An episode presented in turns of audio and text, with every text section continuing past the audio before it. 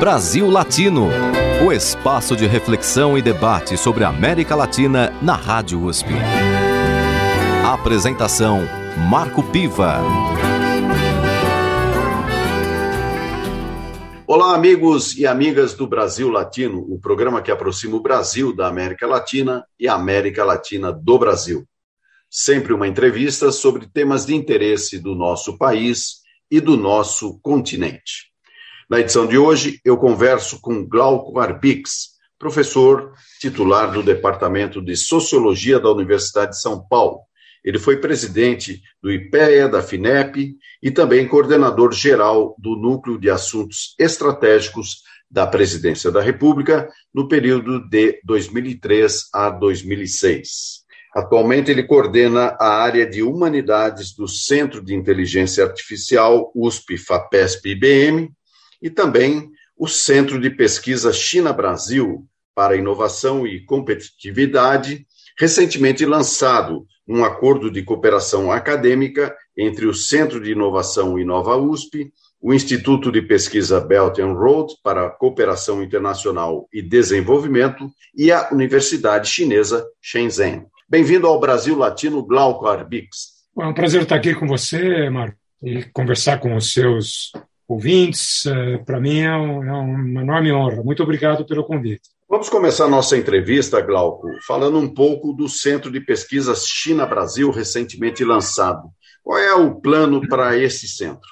Olha, o centro está nascendo uh, a partir do acordo entre duas instituições uh, um pouco diferentes. Né? Tem a Universidade de São Paulo, que todos conhecem, e do lado da China, trata-se do instituto ligado a um programa gigantesco que o governo chinês tem, que não está voltado apenas para o Brasil, está voltado para o mundo, que é o Belt and Road, né? o cinturão que, em princípio, nasceu ligado às questões de infraestrutura, eh, de unificar e integrar portos, aeroportos, e depois, aos poucos, foi se expandindo né, para as rodovias, para a área científica e tecnológica, para a área de entretenimento, para a economia em geral.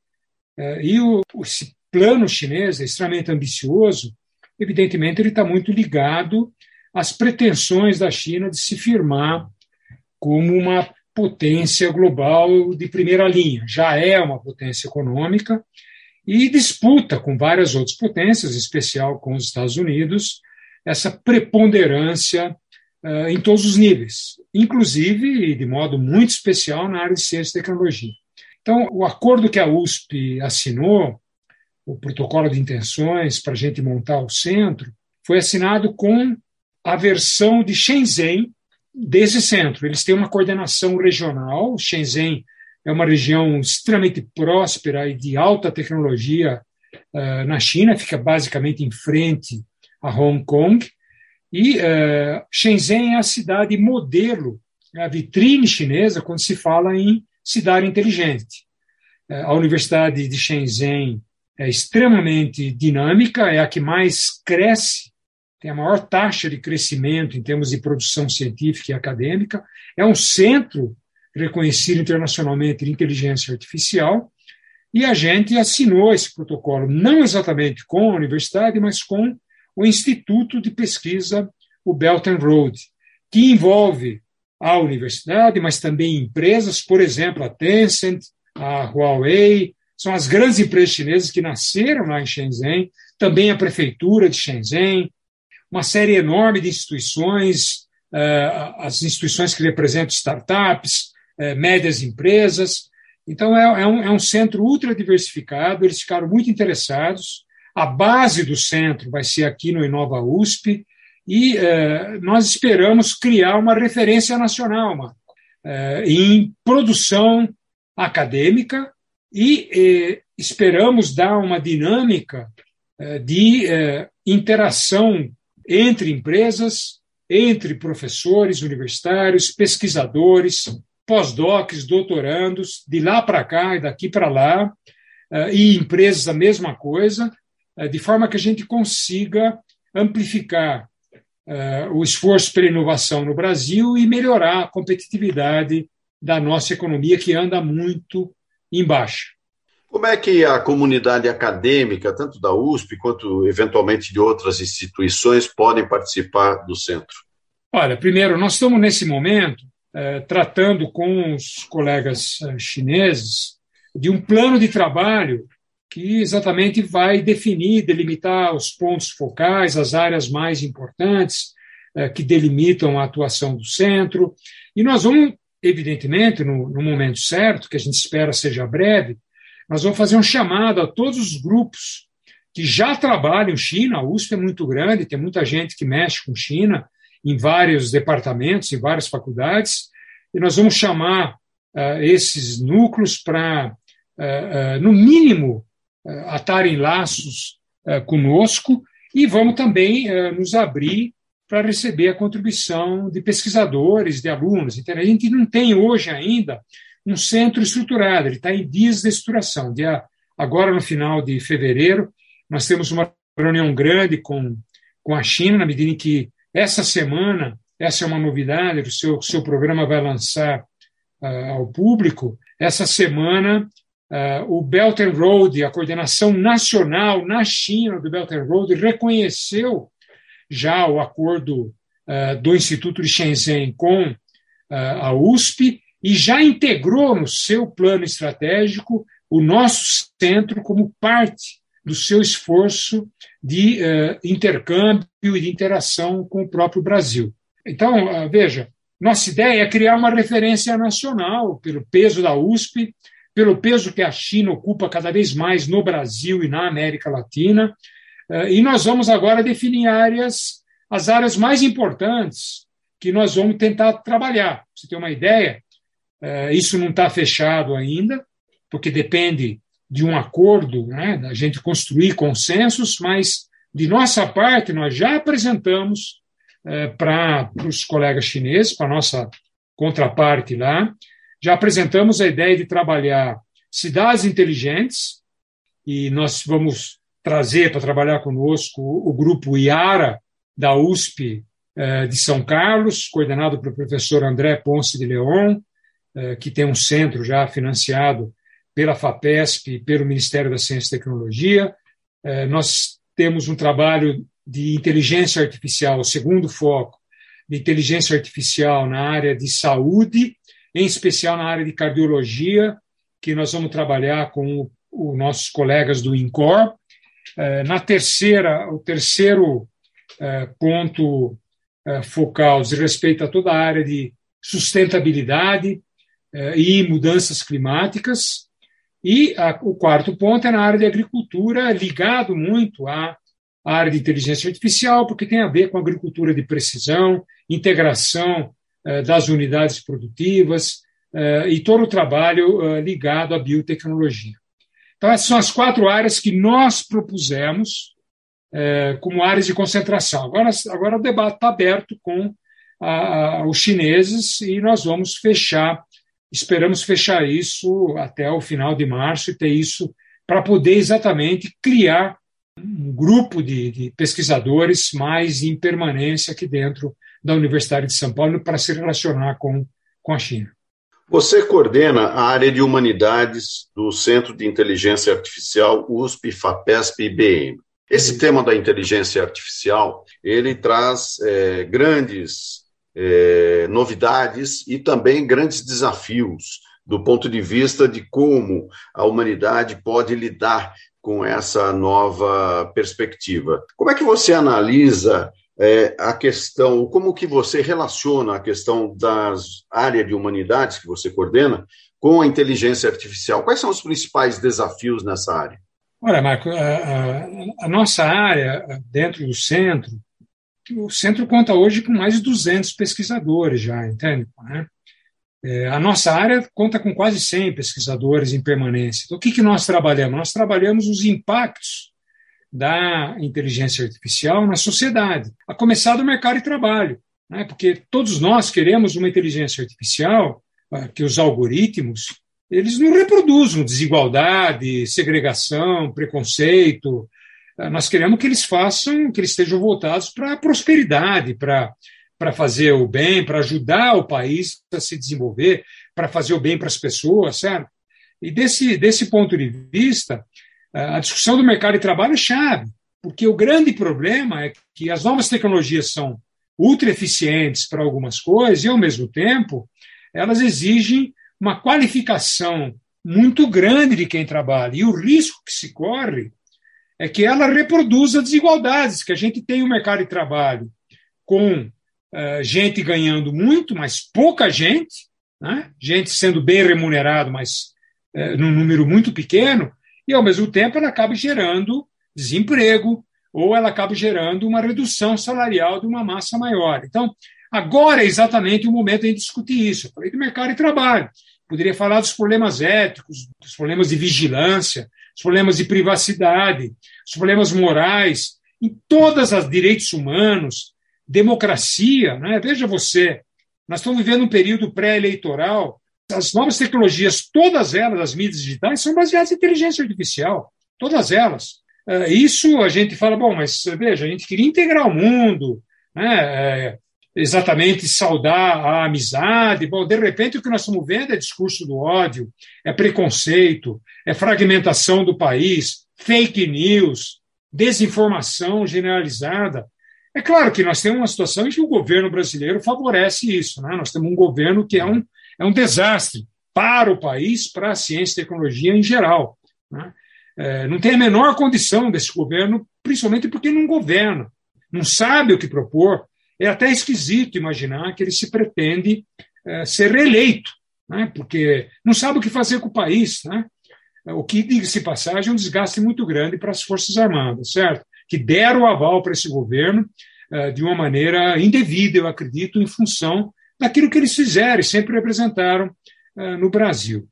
Então, veja, a inteligência artificial representa não só para nós da área de humanidades uma forma da gente orientar e trabalhar e ajudar que a tecnologia melhore o mundo e não piore, e não reproduza o que nós temos de ruim.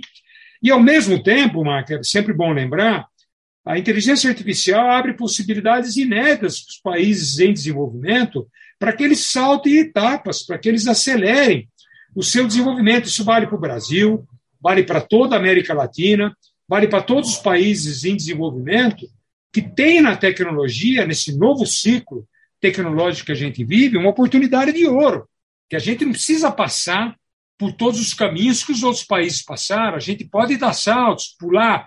Agora, para isso, nós precisamos ter governo, governo interessado nisso, governo preocupado com o desenvolvimento do país, né? e não é, esse simulacro de governo, essa invenção é, que está lá em Brasília corroendo a coesão social é, de todo, todos os brasileiros, entende?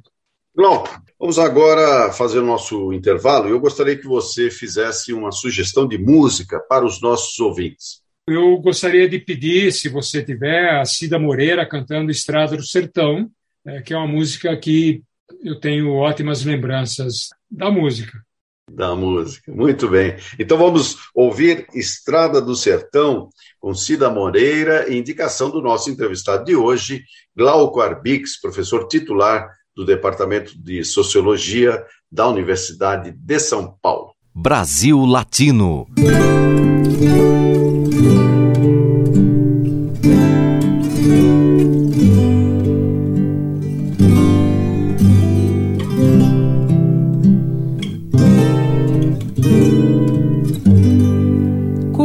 Aqui não há renego, nem tampouco desapega. Ter gostado de você.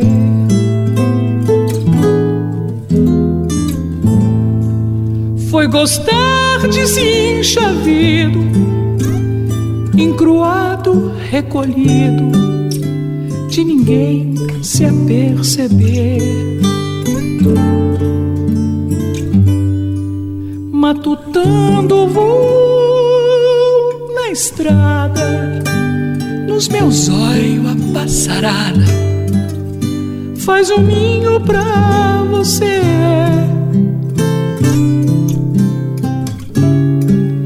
Juriti espreita triste, a jandaia não resiste, chora junto pouco você. Nos teus olhos faz clarão e é um verde no azulão. Te é sangue furtador que me dá desassossego, que me suga que nem morcego, mangando que é beija-flor. Encrespe a vida assim, já me basta o que de mim essa vida caçoou.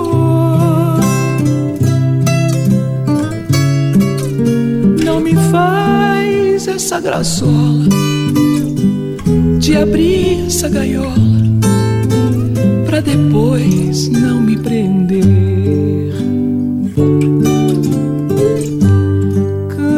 Firme, Juriti. Vê se entoa uma canção. Sabiá me roça aqui, oi sabiá. Bem de junto ao coração. Pousa aqui, meu colibri.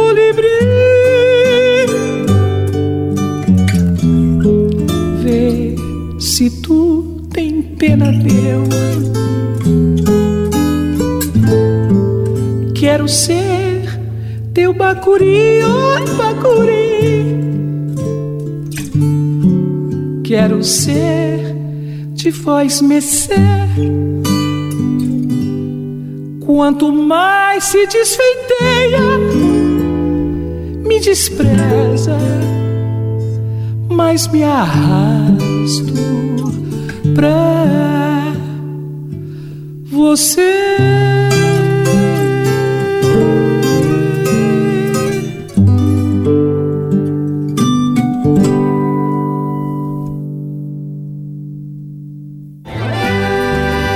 Você está ouvindo Brasil Latino, o espaço de reflexão e debate sobre a América Latina na Rádio USP.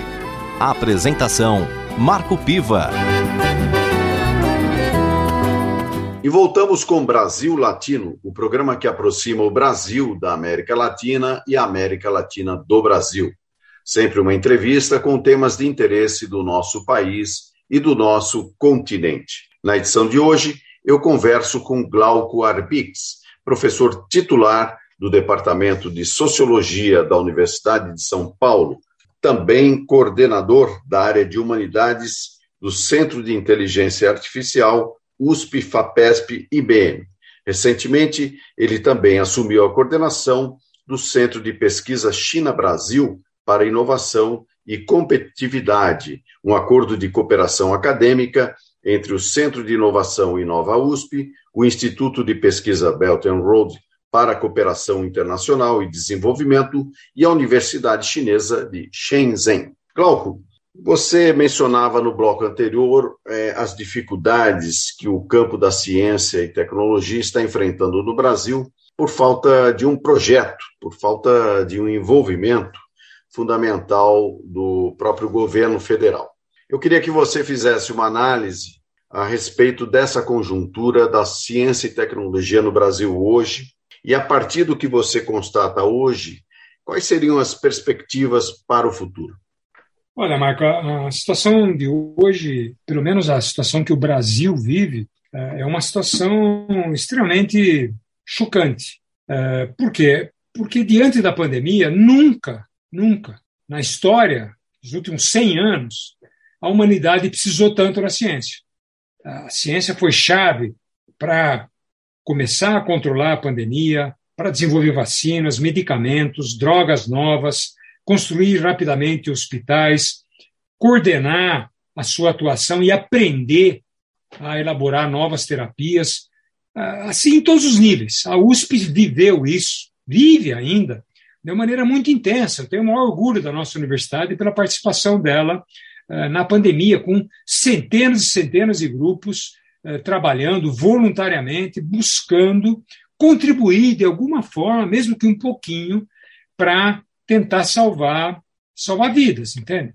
Agora, veja, o, o, o contrassenso é que o mundo inteiro buscou nas universidades apoio, buscou na ciência apoio, alento, esperança, para exatamente salvar mais vidas e conseguir dominar e controlar a pandemia. Aqui no Brasil, nós vivemos uma situação absolutamente excepcional, porque o governo não só nega uh, a, a, pandemia, a ciência, os, o efeito nocivo uh, da própria pandemia, como uh, nega a vacina, diz que a vacina é experimental, quando não é verdade, todos sabem que não é verdade, detrata os, os, os, tratamentos que foram, que foram elaborados, diz que as máscaras, ele, as máscaras não funcionam, uh, segrega as universidades. Nós nunca vivemos uma situação de penúria na universidade, no Brasil inteiro, as universidades federais estão, sem condições, CNPq, CAPES, FINEP, todas as instituições estão passando uh, por uma ausência de recursos para fazer a ciência, a, ciência se desenvolver. Veja, a ciência é uma atividade de longa duração. Ela não, não, é, ela não, se, não pode ser equiparada à construção de uma ponte, de, um, de uma estrada, que você de repente para e retoma dois anos depois.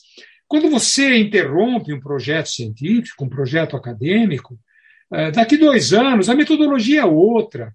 Outros pesquisadores já descobriram novas rotas, novos caminhos. A gente perde oportunidades, perde oportunidades para qualificar o país e, fundamentalmente, para qualificar uma nova geração de pesquisadores. Nós não vamos perceber, nós não temos condições de perceber o estrago que está sendo feito no Brasil é, assim, em um ou dois anos. Nós vamos perceber isso daqui 10, 15 anos quando vai ter um hiato, né? porque nós estamos interrompendo, o número de bolsas caiu brutalmente, o financiamento às pesquisas caiu. Tanto é que, veja, com a potência que o Brasil tem, com a qualidade dos nossos pesquisadores, nós até hoje não temos vacina, porque nós não temos investimento. Os outros países despejaram bilhões de investimento nas vacinas, e nós aqui é tudo a conta gotas. É um trabalho absolutamente primário, amador, que desonra nossa, as nossas tradições, entende? Então, veja, o problema do financiamento é chave. Mais importante do que isso é o descaso e o desdém que o governo nutre pelos centros de pesquisa que tem no país. Né? É, é, isso tem um rebatimento forte na indústria, nas nossas empresas. Né? Veja, a gente chegou ao cúmulo no Brasil, no ministério do ministro Guedes, da Economia, que aquilo que seria o antigo Ministério da Indústria e Comércio era coordenado por um secretário que, não, que era contra a indústria, achava que não precisava ter inovação, achava que a gente podia comprar tudo de fora. Quer dizer, o nosso fôlego para construir o país ele se exauriu, entende? nós fomos drenados da nossa energia, estamos sendo drenados a cada minuto. Então, a, a, o primeiro passo no próximo no próximo período é, é estancar a regressão que está em curso, é retomar as condições de financiamento, é definir planos e projetos nacionais para a gente recuperar o tempo perdido. O Brasil já estava atrasado, o Brasil já estava com uma defasagem em relação aos países mais avançados, tanto na parte tecnológica quanto na parte científica, e as nossas empresas na parte de inovação. Então, nós, nós agora ficamos mais atrasados ainda sem contar que as condições são piores, porque nós temos crise fiscal e temos mais desigualdade e mais pobreza. Quer dizer, é, de certa forma, é, existiu e está existindo a tempestade perfeita, né? a confluência entre ignorância, incompetência é, e falta de visão de futuro nesse sentido. Ah, não tem, tem ideia. Eu, eu, eu, eu, eu gosto da sua ideia, mas eu não usaria o termo perfeito, porque acho que desse governo não faz nada perfeito. Viu? Desculpe, viu? Ele não consegue. Né? É, mas, mas a sua ideia é interessante. Quer dizer, você está tentando reunir é, aquilo que está saindo de Brasília, que está pegando o conjunto do país. Todo mundo está sofrendo. Né? Todo mundo está sofrendo. E nós, na área científica e acadêmica, nós vamos sofrer ainda mais, a não ser que o mundo mude, e eu torço é, muito para que mude. Né? Esse ano é um ano chave, nós temos eleições, é, eu, eu, eu, certamente votarei em qualquer um, exatamente para tirar, é, para tirar o atual, o atual ocupante do Palácio Planalto, entende? Né?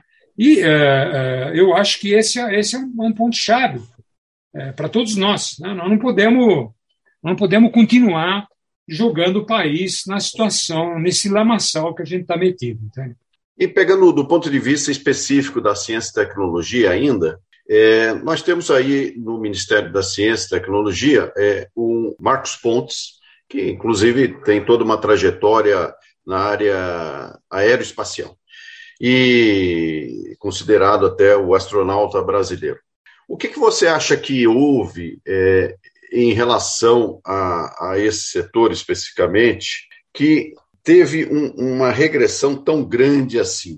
Porque, por um lado, e explicando melhor a pergunta, você tem um, uma ideia negacionista que permeia é, o conjunto do governo. Mas, evidentemente, que essa ideia negacionista, quando ela atinge é, a, a área científica, provoca uma certa perplexidade, ou seja, como é que pessoas é, encarregadas de, de dirigir a área de ciência e tecnologia acabam cedendo a conceitos assim tão primários é, do ponto de vista da própria ciência. Como é que você avalia isso?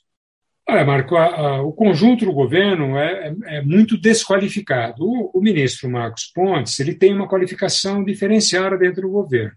Uh, a fala dele é diferente, quando a gente conversa, uh, eu ouço isso, seja pelos jornais, pela, pela televisão, quando ele, quando ele conversa com a comunidade, a fala dele é mais mansa, e de vez em quando ele tem algum soluço no ministério dele, uh, que joga um pouquinho de ar, parece que alguma coisa vai andar. Não anda.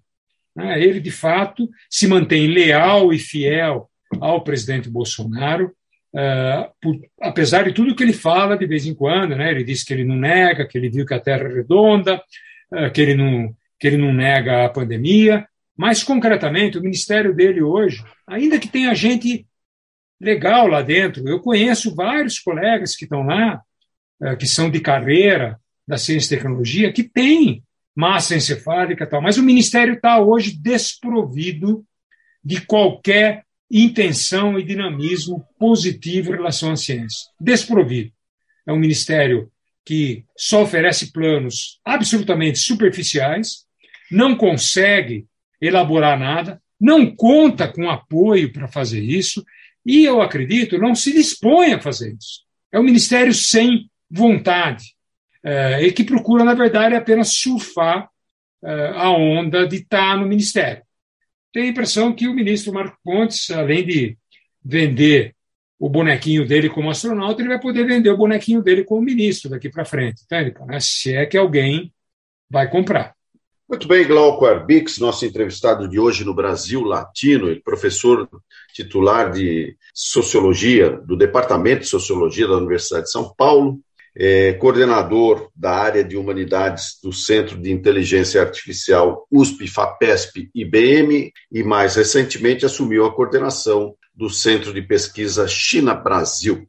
Glauco, vamos encerrar este segundo bloco com a sua sugestão musical. Olha, eu gostaria que você pusesse para os nossos ouvintes uma música cantada pela Mônica Salmaço, que eu adoro, super cantora, Uh, e a música que eu estou escolhendo dela, ela tem dezenas de músicas lindas, mas eu estou escolhendo Joana Francesa, uh, e eu espero que você tenha no seu portfólio aí.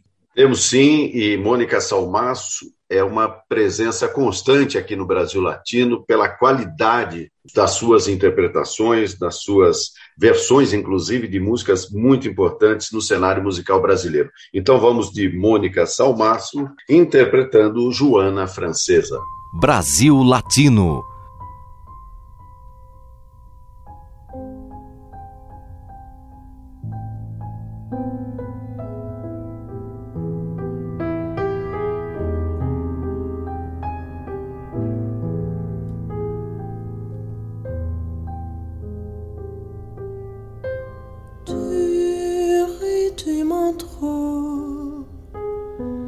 Tu pleures, tu meurs trop. Tu as les tropiques dans les sangs et sur la peau.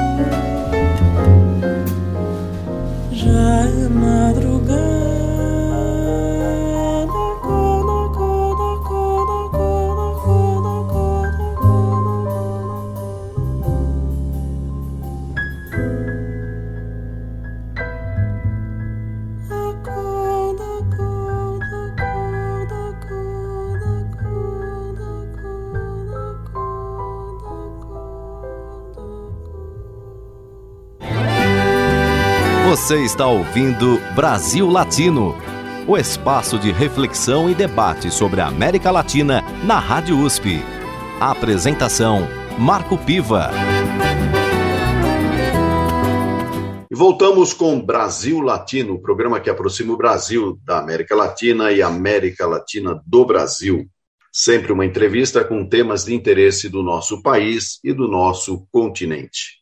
Na edição de hoje, eu converso com Glauco Arbix, professor titular do Departamento de Sociologia da Universidade de São Paulo, coordenador da área de Humanidades do Centro de Inteligência Artificial USP, FAPESP e IBM e atualmente coordenador também do recentemente criado Centro de Pesquisa China-Brasil para Inovação e Competitividade, que é um acordo de cooperação acadêmica entre o Centro de Inovação Inova USP, o Instituto de Pesquisa Belt and Road para a Cooperação Internacional e Desenvolvimento e a Universidade Chinesa de Shenzhen.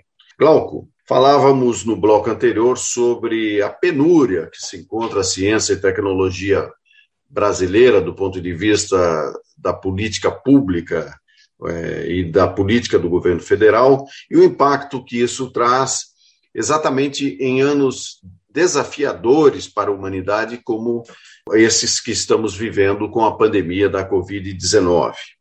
É, você comentou que muitas vezes não se sente o prejuízo de uma forma mais imediata, que a gente vai enxergar o prejuízo é, dessas paralisações, dessas atitudes é, não muito não muito científicas que estão sendo adotadas atualmente, e isso vai trazer um problema é, mais para frente. Do ponto de vista das relações de trabalho, isso é muito importante para quem trabalha a questão da competitividade e da inovação. Você vê é, um, um futuro, pelo menos, menos traumático para um continente como é a América Latina, considerado um dos mais injustos é, de de, da humanidade, ou seja, segundo a CEPAL, a América Latina é o continente onde reside a maior, é, a maior injustiça social de todo o planeta. Você vê alguma perspectiva a médio prazo para a gente superar essa condição sem deixar de integrar todo um processo é, inevitável de competitividade e inovação? Marco, a América Latina é um continente esquecido, né? Ele, durante muitos anos, ficou na órbita dos Estados Unidos, continua em certa parte. Hoje começa a ter uma disputa, os chineses estão entrando muito fortemente em toda a América Latina. Em vários países o investimento já é forte. Aqui no Brasil, eh, a China é o principal parceiro comercial, eh, já é do Brasil, né? um alto volume de, de exportações e de importação, entende? E uh, uh, o que nós temos que fazer? Nós temos que utilizar a nossa inteligência, utilizar a nossa força. Não há nenhum motivo uh, biológico, nenhum motivo estrutural que diga para a gente: olha, nós estamos condenados ao esquecimento, estamos condenados ao atraso. Na verdade, por mais que a gente não goste, os governos da América Latina fazem escolhas e muitas vezes tem feito escolhas erradas, equivocadas. Nos momentos em que fez escolhas certas, a América Latina andou. O Brasil andou em vários momentos da sua história. É, entende? É possível fazer agora. Nós precisamos ter continuidade, nós não podemos ser um continente que vive de soluço. Né? Não podemos ser um continente que de vez em quando vai, de vez em quando volta. Nós temos que atacar os grandes problemas de fundo que afligem a gente. Né? A violência endêmica, a, os do campo, que não foram resolvidos em grande parte dos nossos países, a tecnologia, nós somos absolutamente dependentes de tecnologia. O drama, o Brasil expressa isso de uma maneira fantástica, porque nós temos uma elite acadêmica eh, cultivada nas principais universidades do mundo, as principais. E, ao mesmo tempo, a gente não consegue utilizar aquilo que ela pode oferecer. Nós temos dificuldade para fazer o casamento dessa uh, camada de pesquisadores com as empresas, com o governo, quer dizer, costurar grandes acordos de modo a que a gente não desperdice uma grama da inteligência nacional. E, pelo contrário, o que nós vemos aqui é desperdício, desperdício de oportunidade.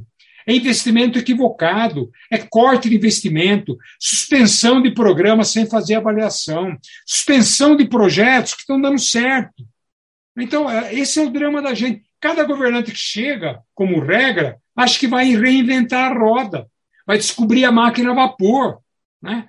A falta de continuidade é muito grande. Então, a persistência em políticas de tecnologia, política científica de inovação e, fundamentalmente, a melhoria da qualidade da nossa educação é o que permite a gente imaginar um futuro melhor para nós. A educação interfere na produtividade nas empresas, a educação interfere na melhoria das nossas universidades, das nossas escolas e na melhoria da qualidade de vida das pessoas. Entende? Quando você fala que a CEPAL diz que o, o continente América Latina é o continente é, mais injusto que existe, porque a desigualdade aqui é abissal. Aqui tem gente que não acredita em desigualdade. A desigualdade, do ponto de vista social, é o principal obstáculo ao desenvolvimento.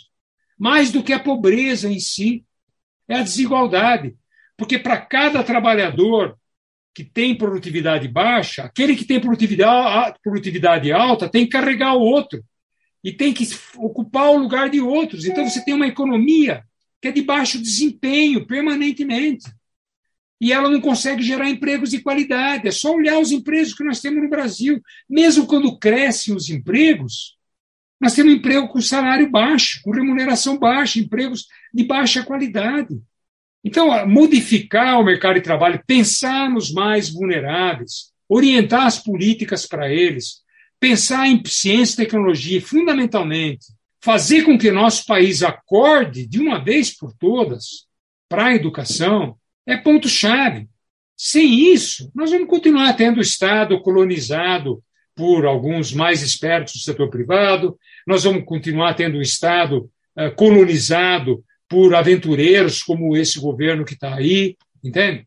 E vamos mais ainda, ainda ter governos de ultradireita, com traços uh, absolutamente autoritários, com intenções golpistas, entende? Que minam uh, aquilo que é um atributo fundamental da gente, que é a própria democracia, entende? Então, a, a América Latina tem que dar uma virada. Ela precisa virar a página.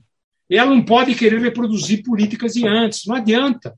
Se nós não, quando pensa em tecnologia, não podemos pensar em protecionismo de antes. Política tem que ser diferente. Os programas têm que ser diferentes. Nós temos que entrar na digitalização, nós temos que entrar na sustentabilidade, nós temos base para isso. Nós temos a Amazônia, que veja, tem sete países é, que, que têm a Amazônia.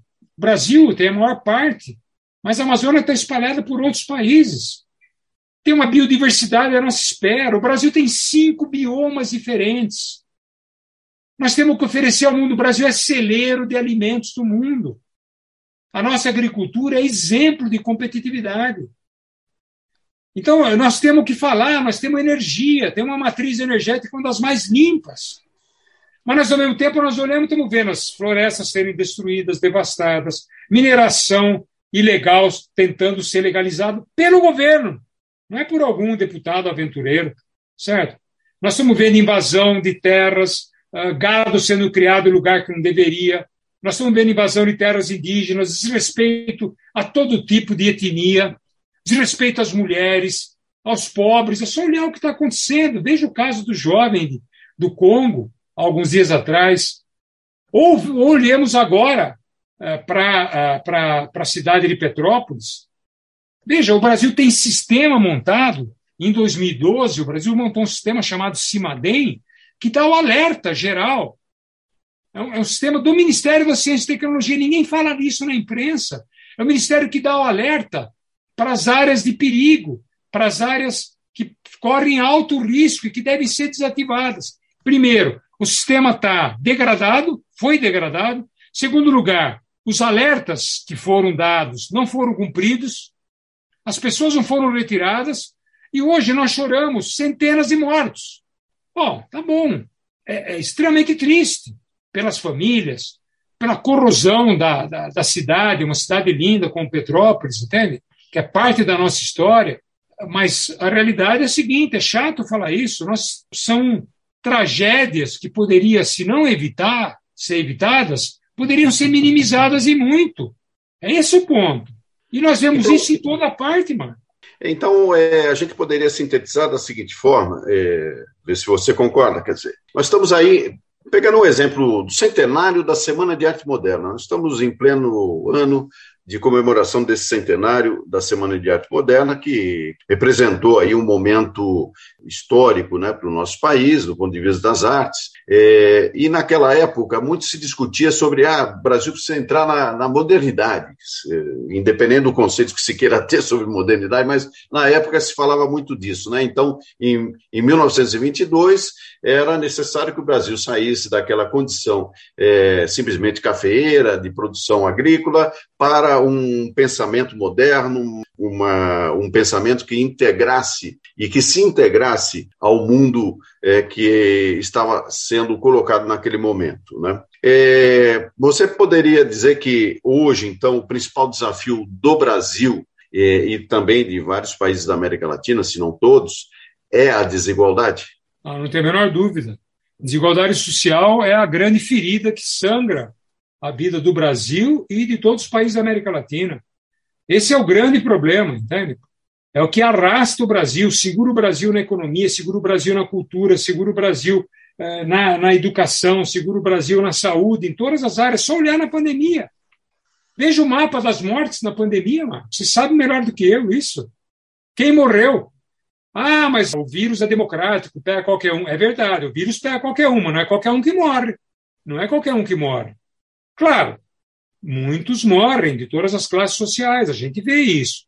Mas é só olhar a periferia de São Paulo, quem morre, periferia do Rio de Janeiro, ou mesmo ali no centro. Uh, uh, morrem os pobres, morrem os pretos, morrem os mais vulneráveis. É só olhar o sistema educacional que aconteceu na pandemia. Nós fizemos pesquisa aqui em São Paulo, e em sete capitais, os, os alunos mais pobres tiveram quase 50% a menos de aula do que os mais ricos. Como é que você vai recuperar isso? A gente já tem uma educação ruim. Como é que você recupera um atraso desse nível? Então, aqui, o esforço é esforço de mutirão. Por isso que eu acredito que tem que ser criado uh, um, um grande acordo para a gente sair do buraco em que nos meteram a gente já não estava muito bem na fotografia. Agora, a fotografia é um desastre. Então, é, nós temos que viver e ter senso de urgência. Essa é a questão chave, em todas as áreas. Na área de ciência e tecnologia, na área de educação, na área de habitação, porque senão o Brasil vai ser comido, corroído pela desigualdade de uma maneira nunca vista.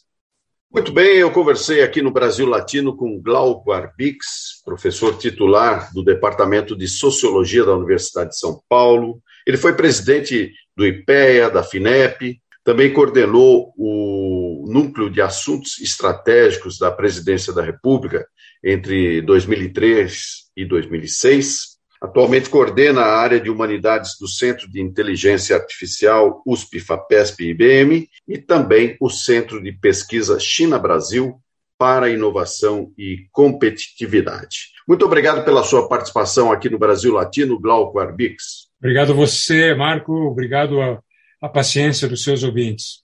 Mas não vou deixar você ir embora, Glauco, sem antes eh, indicar a música que vai encerrar o nosso programa. Eu gostaria de ouvir um dos meus compositores de excelência impressionante, que se chama Cartola. É, eu gostaria que você tocasse As Rosas Não Falam. É verdade, as rosas não falam, mas elas exalam o perfume que rouba de todos os seus ouvintes. E essa música é, é de um carinho absolutamente especial. Vamos fechar então com Cartola e As Rosas Não Falam. Brasil Latino.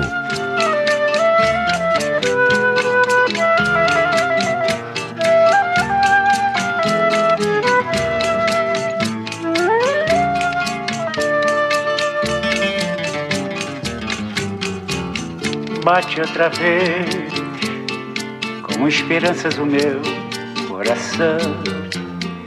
Pois já vai terminando o verão.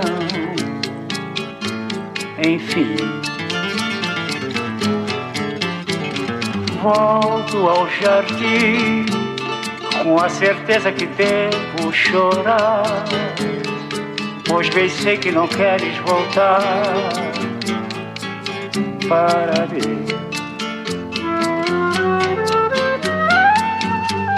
Queixo-me as rosas e bobagem as rosas não falam. Simplesmente as rosas exalam o perfume que roubou de ti. Ah, devias vir para ver os meus olhos tristos e quem sabe sonhar os meus sonhos por fim. Bate outra vez com esperanças o meu coração pois já vai terminando o verão. Enfim, volto ao jardim com a certeza que devo chorar, pois pensei que não queres voltar para mim. Queixo-me as rosas bobagem as rosas não falam.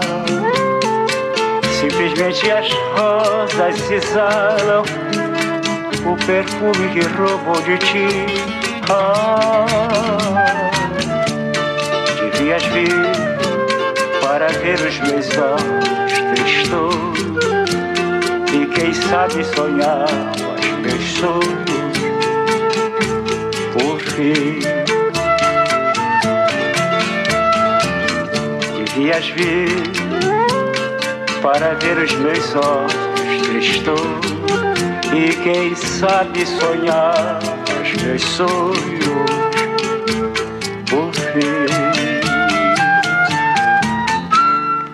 Terminamos por aqui mais uma edição do Brasil Latino, que vai ao ar toda segunda-feira, às 5 da tarde, pela Rádio USP FM 93,7 São Paulo e 107,9 em Ribeirão Preto.